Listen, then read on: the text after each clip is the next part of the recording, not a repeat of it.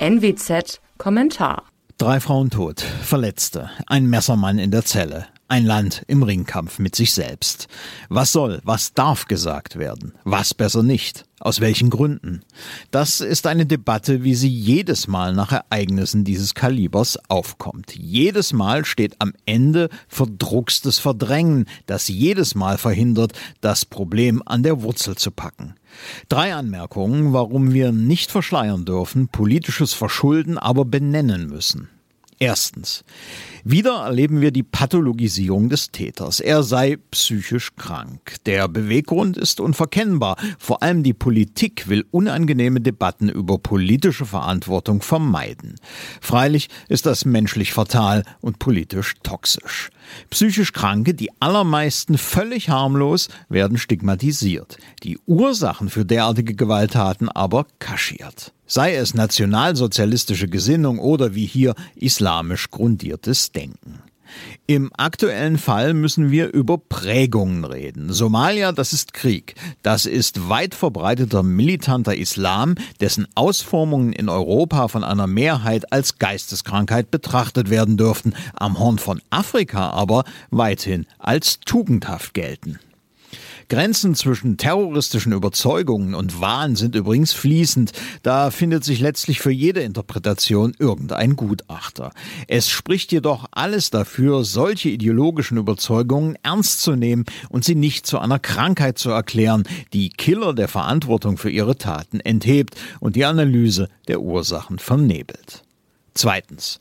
Nun heißt es, man soll den Hintergrund des Killers nicht thematisieren, denn schließlich hätten sich in Würzburg auch Menschen nicht deutscher Herkunft dem Täter entgegengestellt.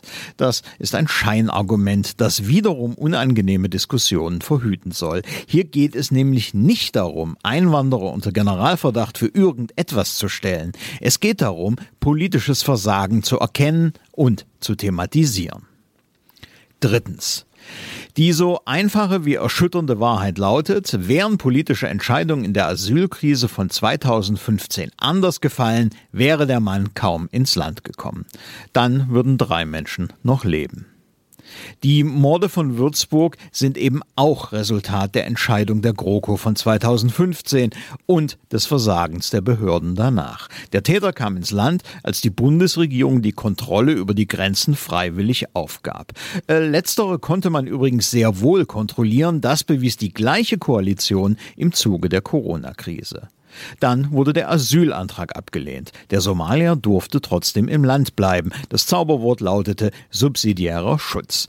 Das versteht kein Mensch. Entweder es gibt einen Asylgrund oder eben nicht. Schließlich bedrohte der Killer auch noch mit einem Messer Menschen, landete aber nur kurz in der Psychiatrie statt auf der Abschiebeliste. Dort hätte er spätestens jetzt hingehört. Er war bekannt gewalttätig und die Öffentlichkeit wurde trotzdem nicht vor ihm geschützt. Die Tabuisierung von Herkunft und Motivation ausländischer Gewalttäter aber macht die deutsche Gesellschaft nicht besser, sie macht sie nur gefährlicher. Dass die Politik, insbesondere die regierenden Parteien Union und SPD, Interesse daran hat, Spätfolgen ihres Tuns oder auch Nichttuns von 2015 in Wahlkampfzeiten nicht thematisiert zu sehen, ist verständlich. Es ist freilich gefährlich, weil ein Lernprozess verhindert wird. Der deutsch-arabisch-israelische Psychologe und Autor Ahmed Mansour fasste das am Sonntag in zwei Sätze. Zitat. Wer Debatten über Migration und Islamismus meidet, schützt nicht die Flüchtlinge Flüchtlinge, sondern behandelt sie als seine Kuscheltiere. Wer aus Angst, den rechtsradikalen Argumente zu liefern, Debatten verweigert, gibt genau ihnen die Macht, dieses Thema komplett für sich zu beanspruchen. Zitat Ende. Besser kann man es nicht ausdrücken. Mein Name ist Alexander Will. Sie hörten einen Kommentar der Nordwestzeitung.